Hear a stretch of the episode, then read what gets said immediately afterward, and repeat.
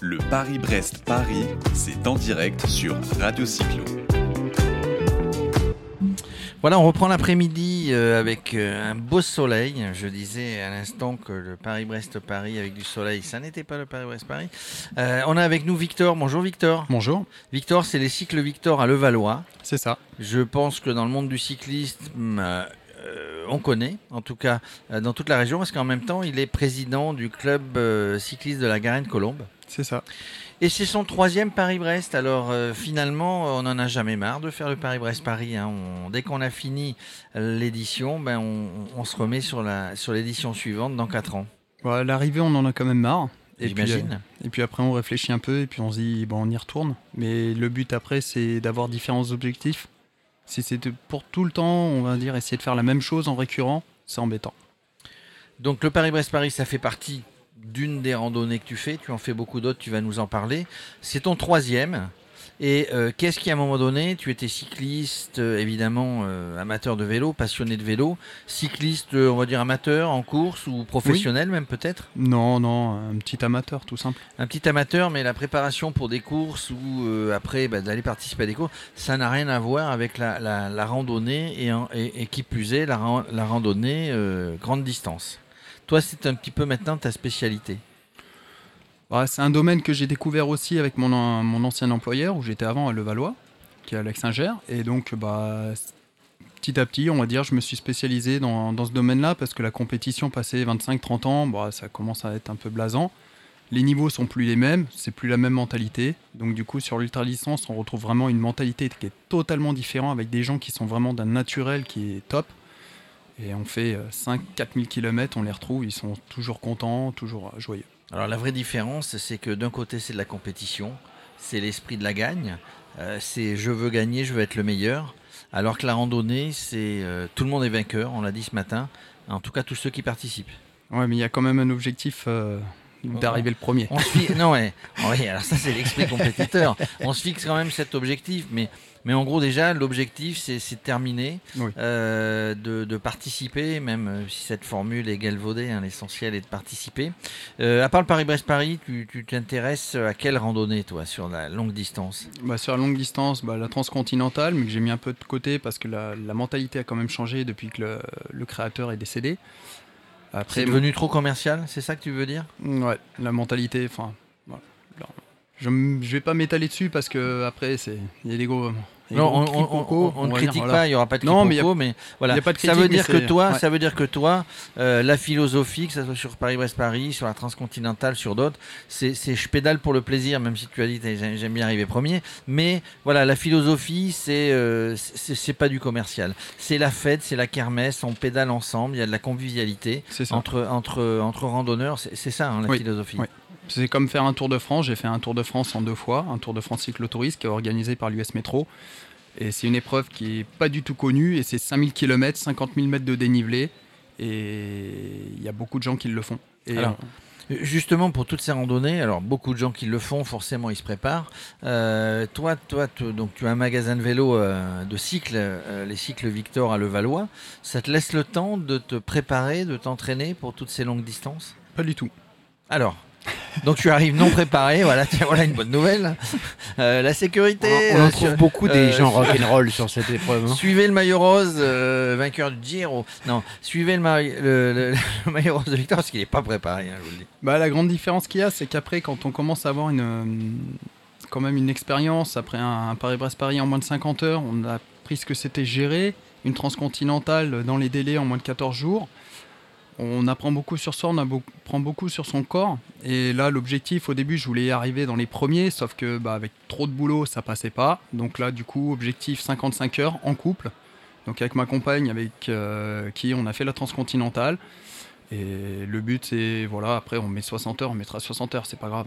Ouais, donc vous êtes, vous êtes inscrit sur la 80, sur la. Sur la 80, premier départ à 16 heures. Donc tu dis, tu dis que tu le fais avec ta compagne, mais, mais en gros, un Paris-Brest-Paris ou une grande randonnée, on le fait, on le fait pour soi tout seul, mais, mais on le fait avec les autres. On, on, Ouais. on essaye de trouver des groupes de, du même niveau. Comment, comment ça se passe? À la base, Paris-Basse-Paris, on essaie de faire un temps. Après, le but, c'est de choper la bonne roue. Et la bonne roue, des fois, elle est trop haute, des fois, elle est trop basse. Donc après, c'est de rouler à son rythme.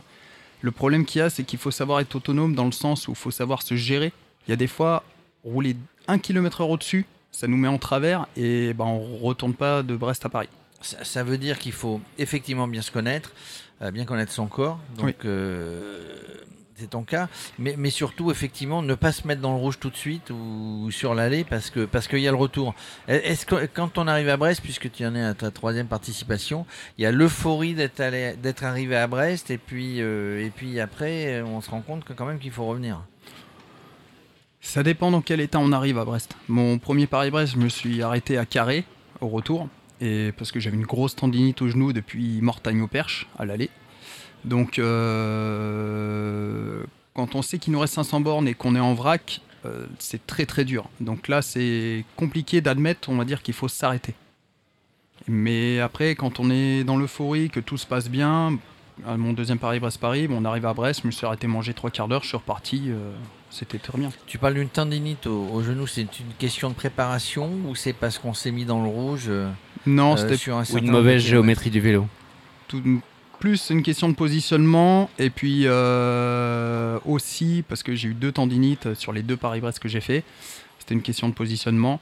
Mais il y a aussi euh, la gestion. C'est que mon premier Paris-Brest, je me suis entraîné pour faire un 60-65 heures et je me suis fait enrouler avec ceux qui partaient à 50 heures. Euh, J'ai roulé à bloc comme en compète et puis bah, je me suis claqué le gigot, on va dire, au bout de 150 bornes.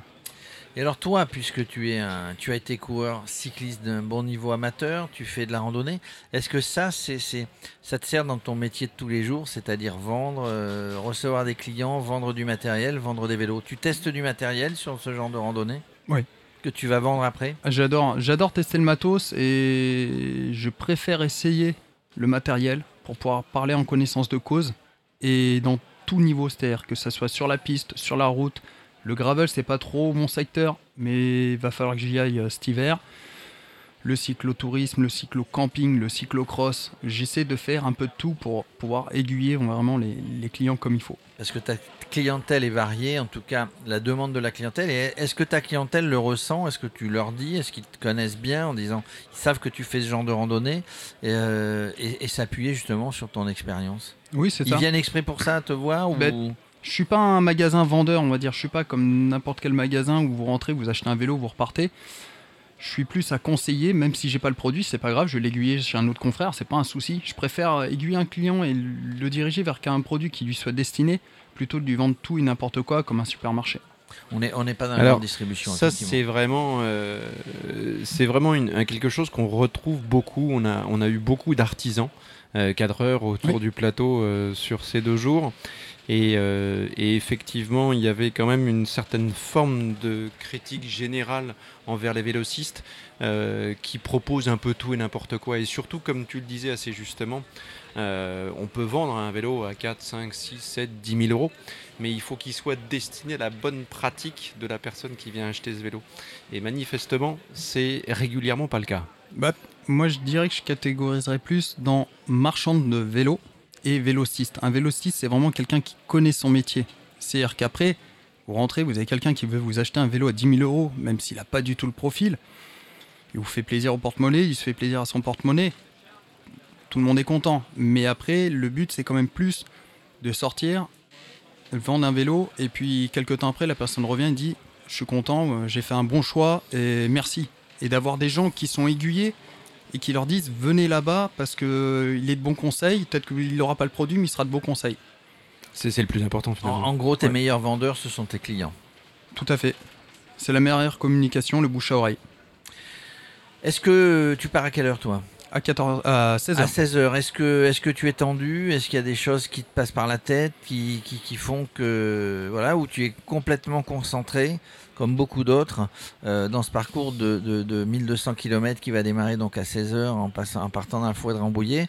Tu n'as pas de stress particulier, tu l'as déjà fait plusieurs fois, donc tu es, tu es concentré, là, tu es. euh, Bah, en en l'ayant fait déjà la, la dernière session, euh, vu que je l'ai fait vite, du coup maintenant, euh, je sais que bon, ça, ça va rouler euh, comme des dingos au début, donc on va tempérer. De toute façon, on va pas se mettre dans le rouge. On va les laisser partir. Voilà, enfin, je vais rouler à mon rythme. De toute façon, derrière, il y a les B, les C, les D, les E. Il y a des gars qui vont rouler vite, d'autres moins vite. Donc voilà, on va rouler euh, à notre rythme, on se connaît et Et puis la pression, pff, on s'en met pas parce que de toute façon, euh, on a, on va dire, on aurait l'objectif de vouloir gagner.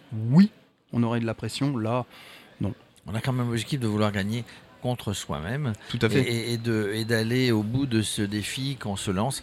Je rappelle, sur ce Paris-Brest-Paris, 6600, plus de 6600 participants, Mm. 66 nationalités, euh, dont Victor. On te remercie au passage parce qu'hier, euh, ben, on, a eu, on a eu la chance d'avoir Fiona et d'avoir euh, Bjorn, Oui. que, tu, que tu chapeautes un petit peu sur ce, Bon, on les a sur, hébergés. tu les as hébergés, c'est plus que chapeauté.